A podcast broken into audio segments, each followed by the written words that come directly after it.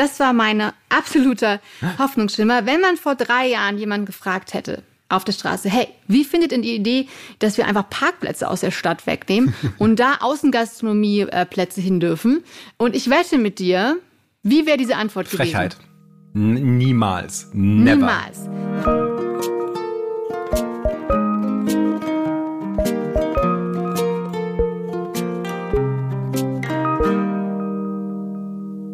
Okay, Finn, bist du bereit? Ich bin bereit. Ich weiß nicht, ob ich bereit bin, aber das werden wir gleich herausfinden. Warte, warte, warte. Bist du bereit? Ich bin bereit. hallo und herzlich willkommen zu Hallo Hoffnung. Hallo, hallo. Hallo, hallo. Wir sind eure flauschige Hängematte für ein bisschen Hoffnung und mein Name ist Christiane Stenger. Ich bin Autorin, Gedächtnistrainerin und habe vor, ein Kinderbuch zu schreiben. Und wer bist du, Finn? Ich bin Stefan Finn Spielhoff. Ich bin Autor und Texter und ich arbeite gerade an meinem zweiten Buch und äh, da geht es wahrscheinlich um äh, Geister und Festmäler. Geister und Festmäler, okay. That sounds Festmäler amazing. ist auch so ein, so ein Plural, den ich noch nie vorher gehört habe, eventuell. Festmal, Festmäler. Festmäler. Festmäler, ja, das wäre vielleicht auch ein Thema, über das wir mal sprechen könnten. Heute, lieber Finn, habe ich dir aber ein äh, Thema mitgebracht und zwar sind es die Schanigärten. Finn, weißt du, Wow. was Schanigärten sind? Ich hab nix. so, ich ich, ich, ich hab gar nichts. Du weißt nicht, was Schanigärten sind. Ich wusste das Es tut bis mir vor wahnsinnig leid. Ich wusste es bis vor einem Monat auch nicht, aber es ist total, Okay. es ist total banal. Es sind nämlich einfach die Außenflächen, die Restaurants jetzt zusätzlich benutzen dürfen und die sie immer so hübsch oft einzäunen mit ähm, lustigen Zäunchen, Holz, äh, wo sich kreativ ausgelebt wird. Ist das in Berlin denn Ah. übrigens auch so? Oder äh, ich, ich, ich gehe davon Das aus, dass es in, in jedem, in Berlin- vielen Städten so ist. Das ist in Berlin auf jeden Fall genauso. Überall stehen jetzt wunderschön auf den ehemaligen Parkplätzen Sitzbänke und Tische, an denen Leute super leckere Sachen essen. Genau. Und das ähm, Schöne ist, in München werden eben diese Plätze oder diese Ausschankflächen Schanigärten genannt.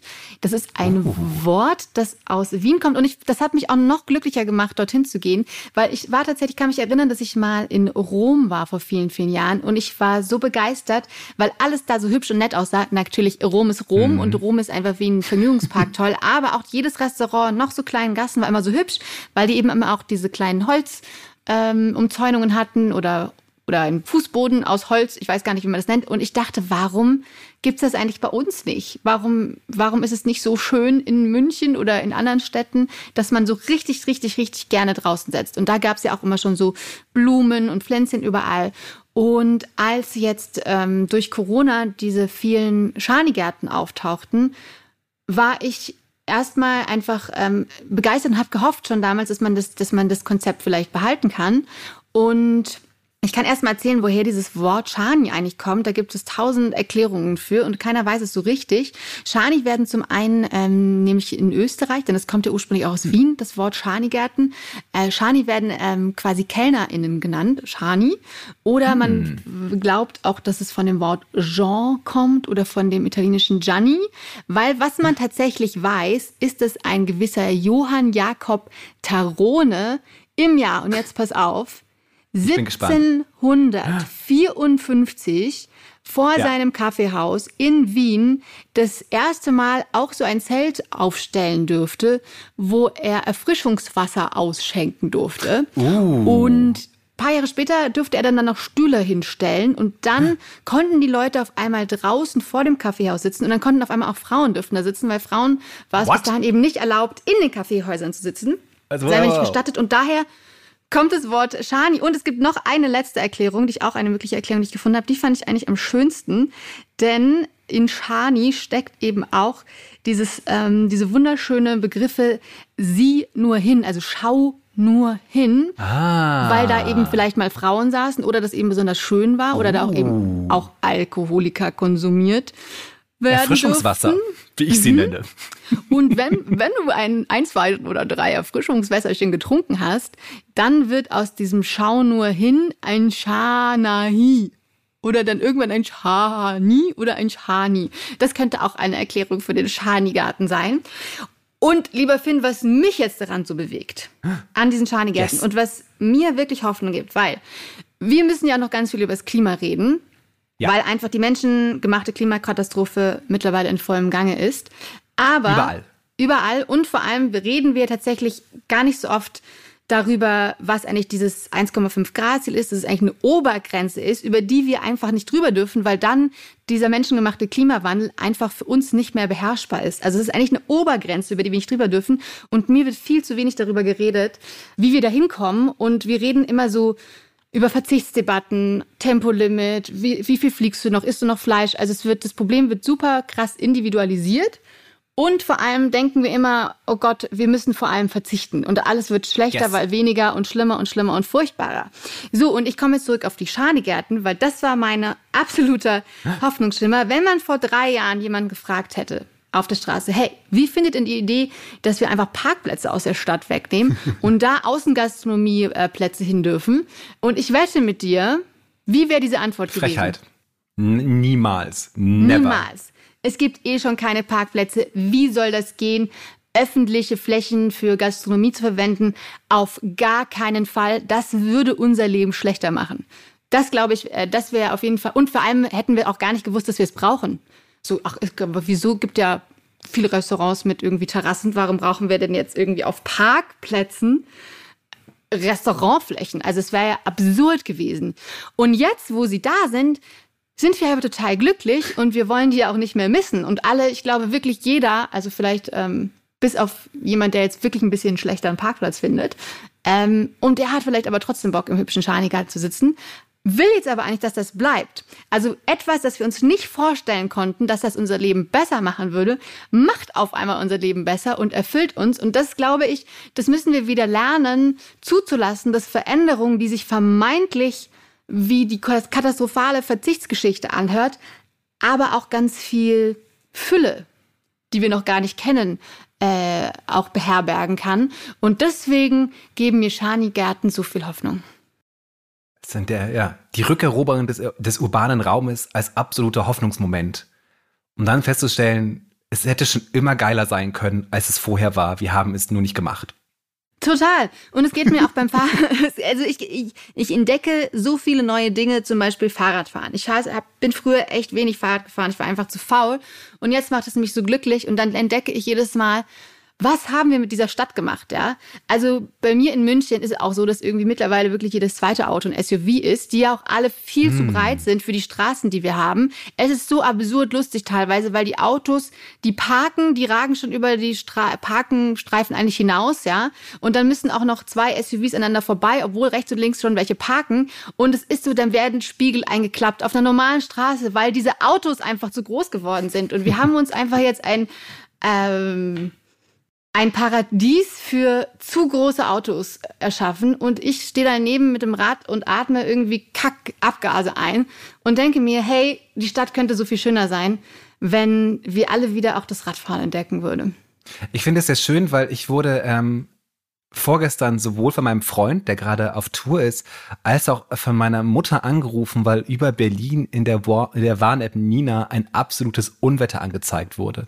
Und beide riefen mich an, ob es mir denn gut gehen würde. Ja. Und so merken wir halt, ich glaube, das wird im Laufe des Klimawandels immer mehr passieren, ja, dass wir in so extremen Situationen uns wiederfinden. Aber ich finde es auch schön, so einen Moment der Hoffnung zu haben, weil ich wohne ja in Friedrichshain. Und das weißt du wahrscheinlich nicht, aber bei Friedrichshain wird gerade eine riesige, und ich liebe dieses Wort, Stadtautobahn gebaut. ja. Mhm. Und es, man für merkt Fahrräder also. Oder für Autos? Nee, für Autos. Was? So ganz, Fried, ganz Friedrichshain wird untertunnelt. Clubs werden zugemacht, weil sie im Weg stehen. Es werden riesige Baumaßnahmen stattgefunden, damit noch mehr Autos in die Stadt kommen. Und das ist, wenn man jetzt so dem Wahlkampf zuhört, so ganz vielen Parteien einfach egal. Die sagen so, nee, das, das machen wir aber trotzdem. Und dann sitze ich so da und denke so, wir stecken mitten in der Klimakatastrophe und wir reden immer noch darüber, eine Stadtautobahn zu bauen. Was läuft hier falsch? Und es ist natürlich dann doch sehr schön, dass man dann doch immer wieder so kleine Anzeichen einer Verkehrswende sieht, wo man denkt, okay, ja doch, vielleicht haben wir noch ein bisschen Hoffnung. Aber man merkt halt auch, wie schwierig es ist. Ich folge auf, auf Twitter einem Account, der in einer Stadt, und ich weiß nicht, welche Stadt es ist, ähm, überall sein Fahrrad parkt und an seinem Fahrrad so einen äh, Bollerwagen dran hat, wo er einen kleinen Garten reingepflanzt hat.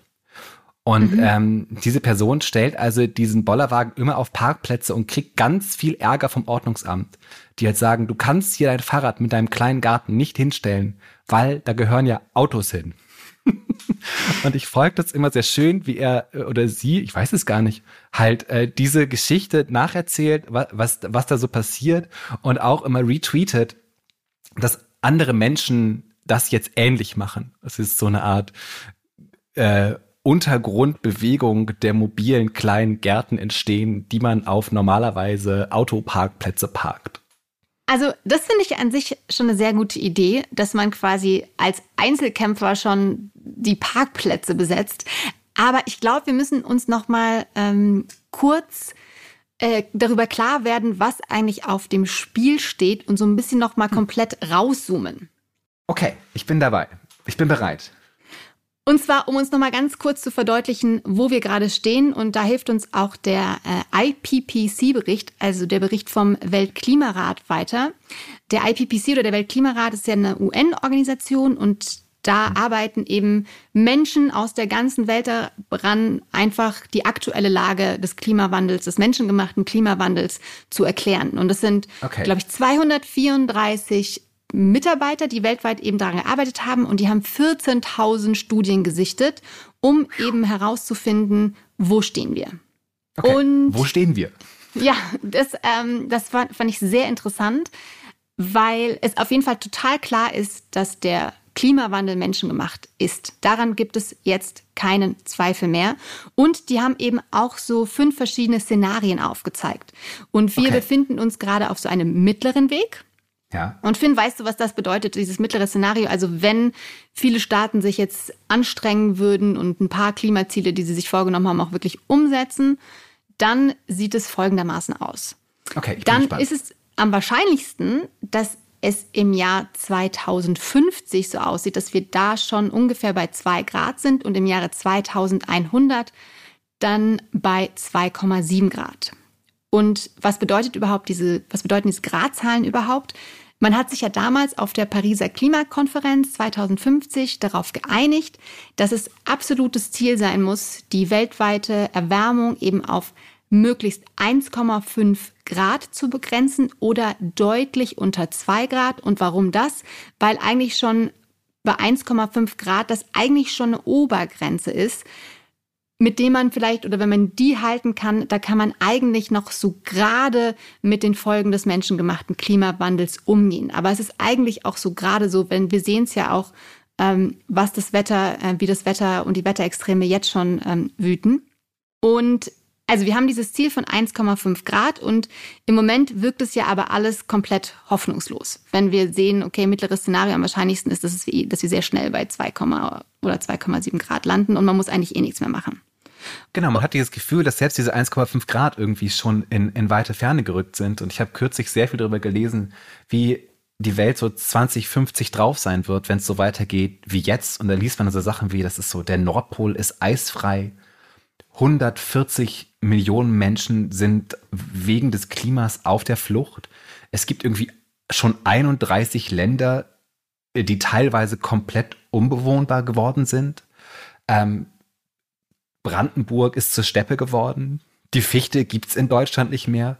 Und ich habe das so gelesen, habe so richtig gemerkt, wie so jede Art von Hoffnung aus mir herausgewichen ist, weil ich so dachte, das kommt sowieso schon auf uns zu.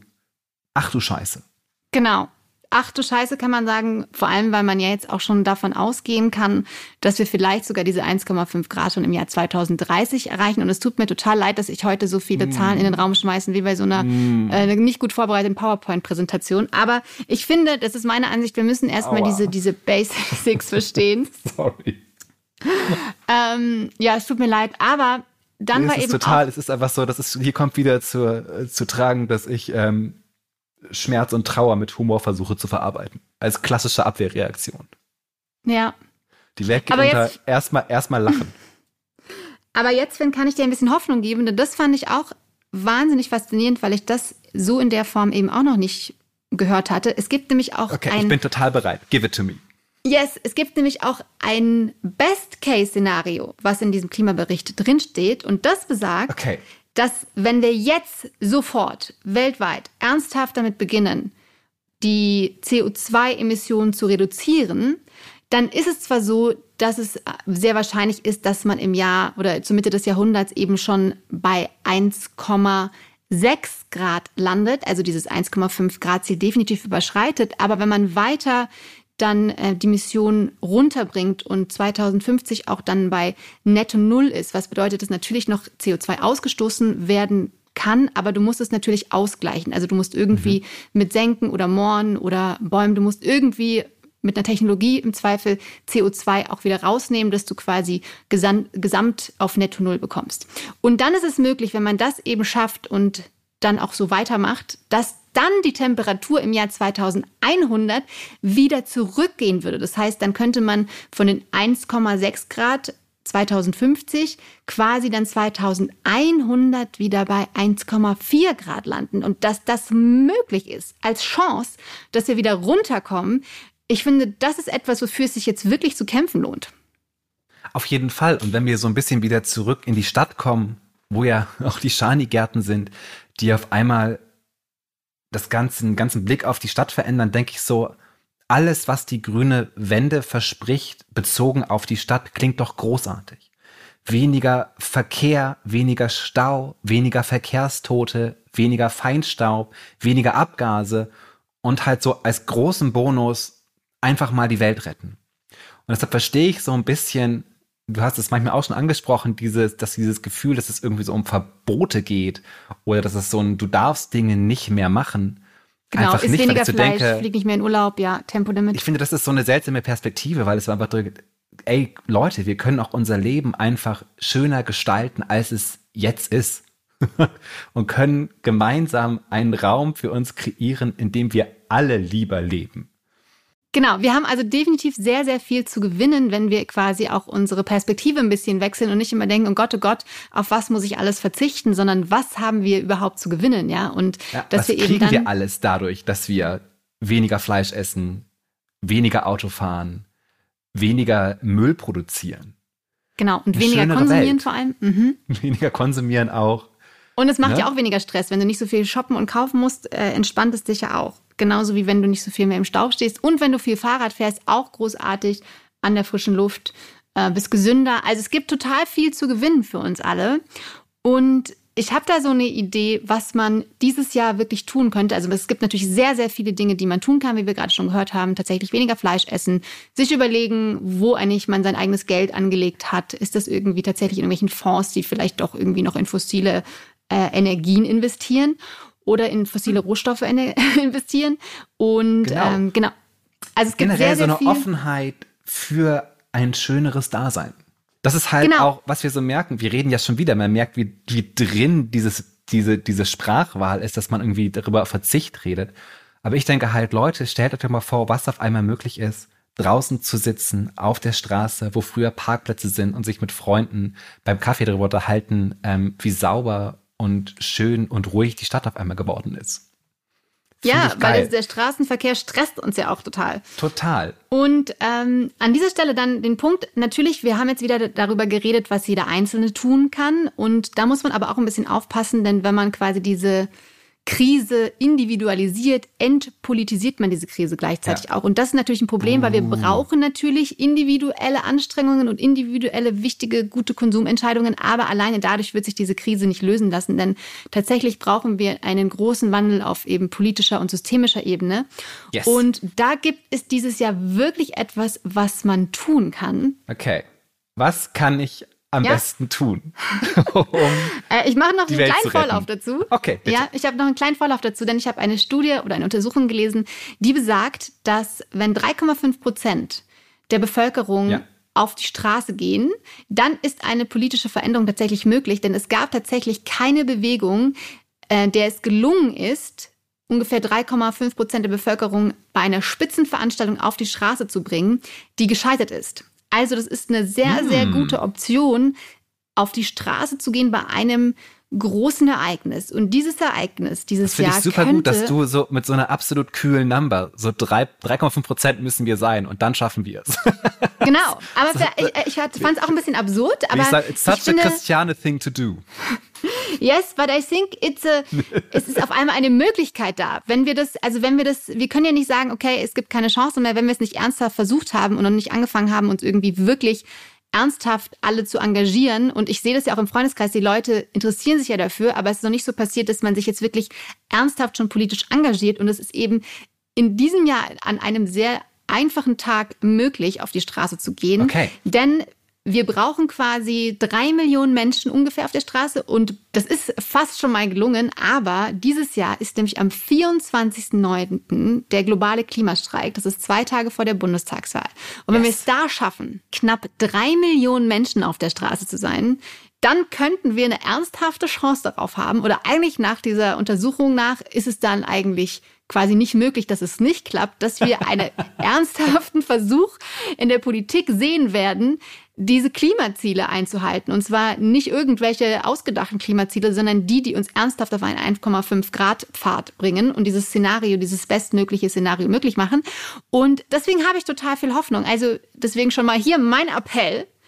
Streicht euch den 24.09. jetzt schon im Kalender an, nehmt euch frei, überzeugt und mobilisiert mindestens 10 Freunde oder 20 Arbeitskolleginnen oder 30 bekannte Verwandte und äh, schmeißt euch in ein Klimastreik-Outfit oder malt, muss auch nicht sein, einfach reicht schon ein Plakat zu malen und dann geht einfach am 24.09. auf die Straße, wenn ihr für eine lebenswerte Zukunft seid.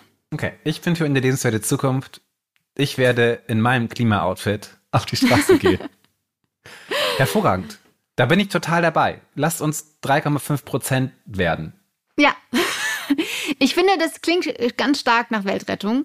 Und es ist zumindest ein Versuch wert. Ich meine, wann, wenn wir uns jetzt vorstellen, wir schließen kurz die Augen und es ist auf einmal 2031 und wir gucken zurück und fragen uns, was haben wir eigentlich damals gemacht, ernsthaft, um diese Scheißkrise zu verhindern? Und hier ist die Chance. Und die ist noch nicht mal richtig aufwendig. Das heißt, einen Tag demonstrieren gehen. Man kann natürlich auch viel, viel mehr machen und auf Ernährung achten und lokal und regional einkaufen und so weiter und so fort. Aber wir brauchen eben beide Seiten. Also wir brauchen die individuelle Anstrengung, aber wir brauchen definitiv auch einen ernsthaften politischen Willen, ähm, das jetzt richtig anzugehen und da auch ein bisschen Geld dafür leider in die Hand zu nehmen.